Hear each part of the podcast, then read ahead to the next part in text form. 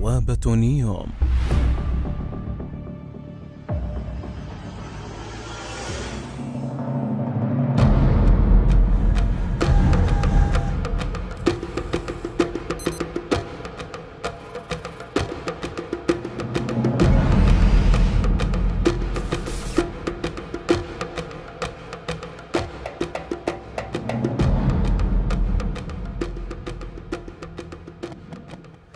Salutations fraternelles à tous et bienvenue dans ce nouvel épisode de notre série concernant le projet Neom.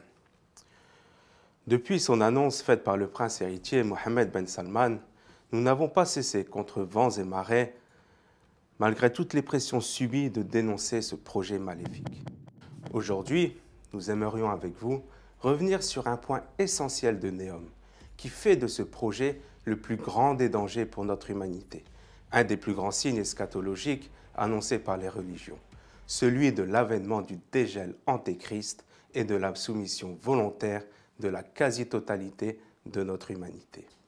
Nous tenterons donc d'expliquer le plus simplement possible comment nous sommes arrivés à la conclusion que Néom n'était rien d'autre que le parachèvement de l'œuvre d'Iblis. Pour cela, nous devons revenir sur les explications inédites et bouleversantes de Seyyid Yahya Gwasmi durant ces nombreuses conférences dont voici un extrait d'une grande importance que je vous laisse découvrir ou redécouvrir. Pourquoi que Néom, elle fait partie de l'histoire de la fin des temps, Al Zaman. Pourquoi que Néom, elle est située en dehors du passé, mais elle existe dans le passé, et quelle est cette histoire de Néom dans le passé?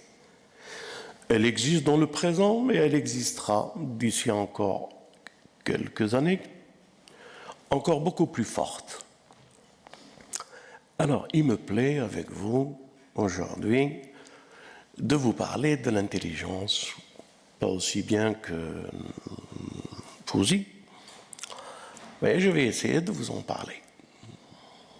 Au commencement, Dieu a décidé de créer l'homme mais avant la créature homme, Dieu avait créé une autre intelligence qu'on appelle le.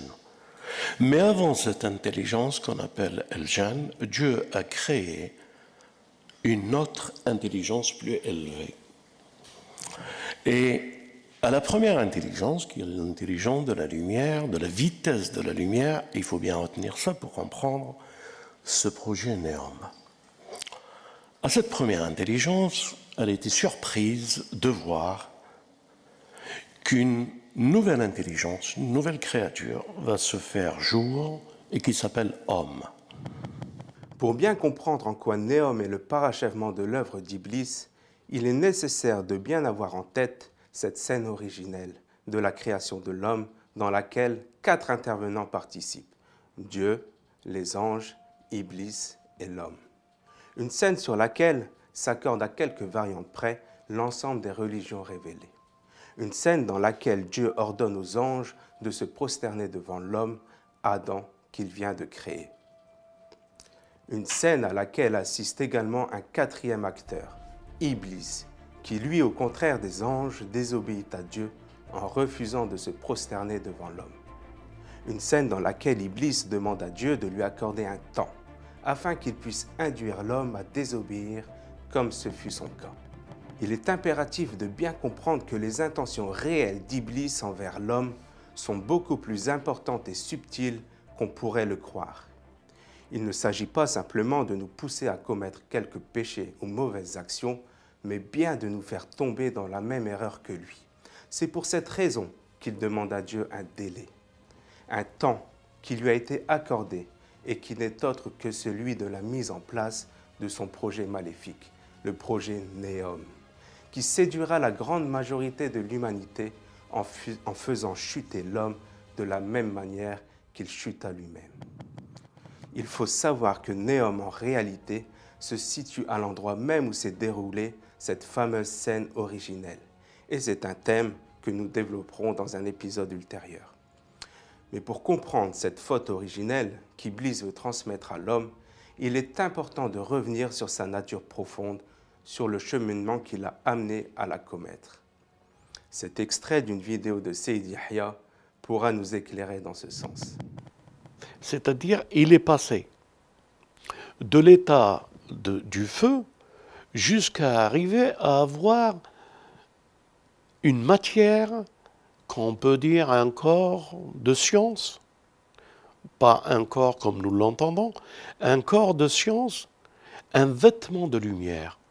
Si vous retenez bien ça, vous comprendrez Néom. C'est à partir de jeune, quand il a compris que la science qui lui provient, c'est une science énergétique, d'action et transformatrice, alors il a pu avoir un corps subtil de feu, de lumière, et il s'est habillé avec ce vêtement qui lui a donné une forme. De cette forme est née, par la transformation, la personne, c'est-à-dire je parle d'Iblis, la personne dans son action, dans tout ce qu'il a pu faire pour acquérir l'épigénétique, pour acquérir la transfiguration, il est le premier être à se transformer par la science. Et de ce fait, il se voit passer du feu à un corps de lumière. Ce corps de lumière s'est transformé en troisième étape le corps des anges. Et de ce fait-là, il s'est transformé, il a des ailes de lumière, des ailes des anges, et il commence à comprendre, lui, que ce sont ses actions énergétiques, sa façon de se modeler dans la science qui modifie qu'il est monté du bas jusqu'au paradis. Et ce paradis, en y rentrant, il avait le vêtement. Et il avait quelque chose de plus que le vêtement de la lumière. Il est arrivé à être et à être appelé dans les hadiths, c'est comme ça qu'on l'appelle, le taos du paradis. Ainsi, Iblis n'est pas un génie comme un autre. Et avant de se révolter contre l'ordre de Dieu, il fut l'un de ses plus grands adorateurs et serviteurs. Pour bien comprendre les raisons de sa transgression, il nous faut donc revenir à ses origines, à son parcours et à son aboutissement. Tout d'abord, il faut savoir qu'Iblis, comme tous les génies, a été créé de feu, contrairement aux anges qui, eux, ont été créés de lumière et à l'homme de terre.